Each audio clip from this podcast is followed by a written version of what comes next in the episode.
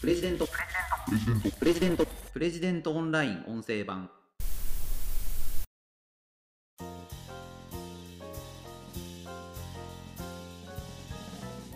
私は結構スイーツ好きを自称しているんですが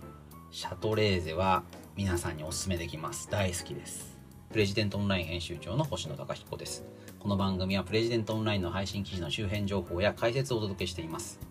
今回紹介する記事は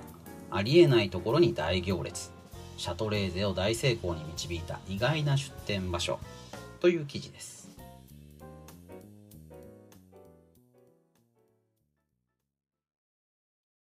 シャトレーゼ。皆さんご存知でしょうか？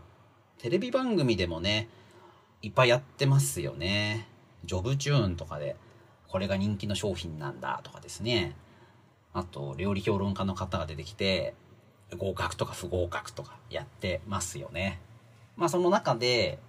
あの今スイーツを買う場所で一番身近というのはコンビニエンスストアなんじゃないかなと思います。コンビニのスイーツというのは今非常にレベルが上がっていて美味しいですよね。うん。昔はこう日持ちする必要があるとかもしくはできるだけ安く作る必要があるというところからあのそんなにね美味しいかどうかっていうことにはこだわってなかったのかなっていう印象があります。それが、まあ、ある時期からあの、まあ、ローソンが一番最初にそこ手をつけたというふうに認識してますけれどもあの専門店に負けないような美味しいスイーツ洋菓子、まあ、それをですねコンビニの店頭に出すと、まあ、それでだいぶマーケットが変わりましたよね。でただですねコンビニじゃなくても安くて美味しい洋菓子買える場所ありましたよね。それがシャトレーゼだなというふうに思ってます。今やねあの47都道府県全てにあるんですよね。すごく増えてます最近。シャトレーゼ行かれたことある方も多いと思うんですけれども山梨県に本社がありましてロードサイドにですね洋菓子和菓子これを販売しているお菓子の専門チェーンですよね。あのー、これ一番売れてるのはアイスのようであのすごい安いんですよね。チョコバッキーって食べられたことありますかね？64円です。安い。いやー今時アイス64円で買えないですよね。コンビニで行ったらまあやっぱり100円以上は絶対しちゃう。もう130円150円当たり前じゃないですかね。それがまあ64円と、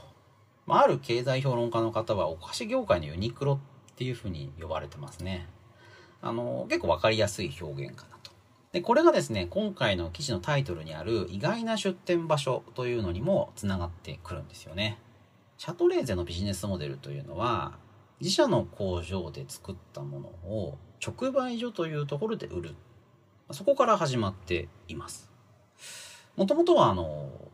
依頼を受けてですねスーパーにお菓子を卸す会社だったんですけれどもまあスーパーとかからかなり買い叩かれると。でそれはちょっと嫌だなと。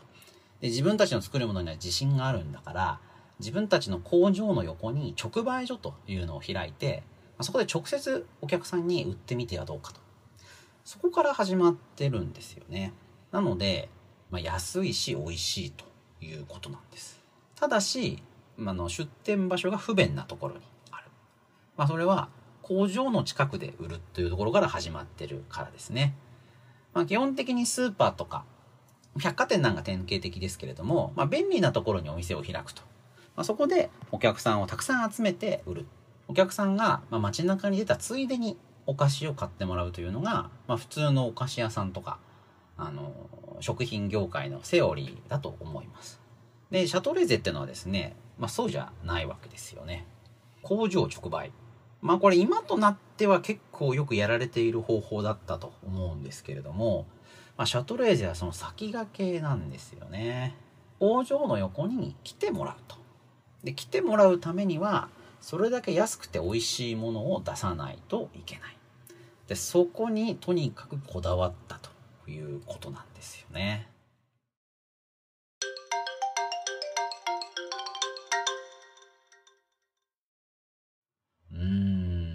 だから、いやね、本当に美味しいなと思いますよね。食べて、まあだ、あとはその原材料もね、非常にシンプルなんですよね。あの、まあ、工場直売ですから、どういう商品が売れるかとか、あとはその、売れ残りっていうのを考え、まあ、考えなくてもいいというか、自分たちの目の前でどんどん売れていくわけですから、どの商品が人気かというデータもよく入ってきますし、どれぐらい売れるかという見通しも立つので、ま、それに合わせて賞味期限というのもうまく設定できるわけなんですよね。まあ、特にですね、あの生クリームを使った商品なんかは足が速いわけですから、まああの、まあそれこそ1日で売り切らなければいけない。でそういう商品も、まあ、売り切れごめんで工場の横で出せばですね、まあ、しっかり売れるわけですし、じゃあそれが買いたいと言って、まあ、行列するお客さんというのも現れるわけです。自分たちで生クリームを使ったケーキをいろんなところに配送してしまうと、まあ、その度にですね、本当に何個売れるのかなとか、そういうことになっちゃいますよね。ま工場の横で売れる分だけ出すという方法であれば、美味しいものが出せる。お客さんは、まあ、それをまあ買えば済むと。まあ、非常に効率がいいですよね。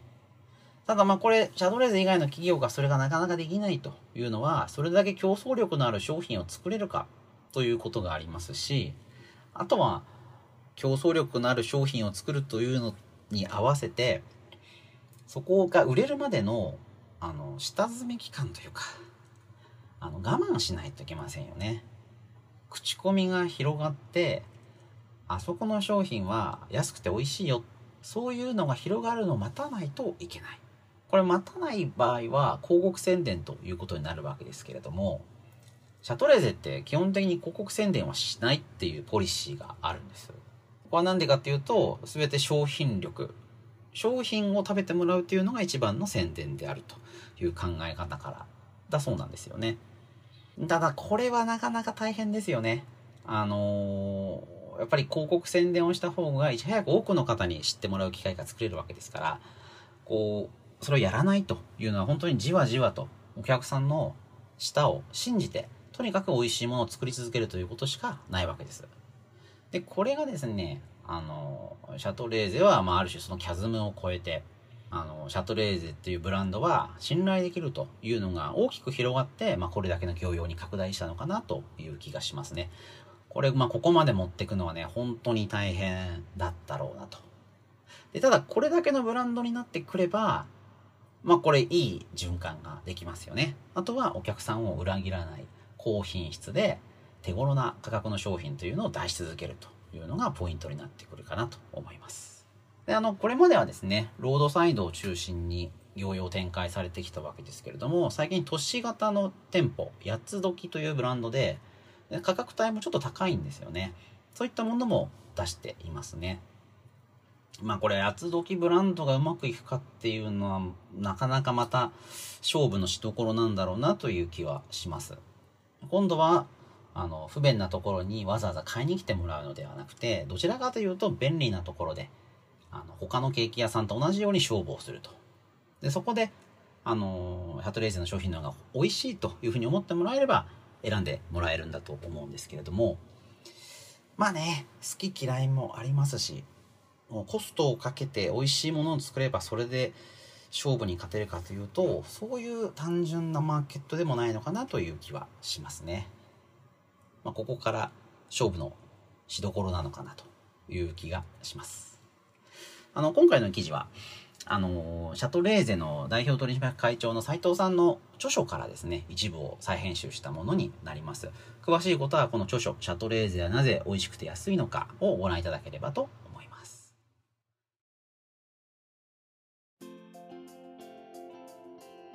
ということで今回紹介した記事はありえないところに大行列シャトレーゼを大成功に導いた意外な出店場所という記事でした。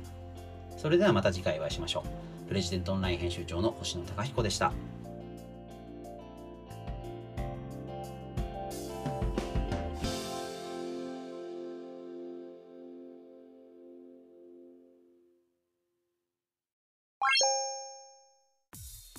日経新聞朝刊の厳選ニュースを毎朝コンパクトに聞ける「聞く日経」仕事や生活のハック術を編集部が語り下ろす。ライフハッカー日本版タイニーハックエクスプレス。イノベーションを生み出すヒントが見つかる。浜松町イノベーションカルチャーカフェ。情報スキルキャリアアップ。今より一つ上のステージに行くビジネスニュースが聞き放題。オ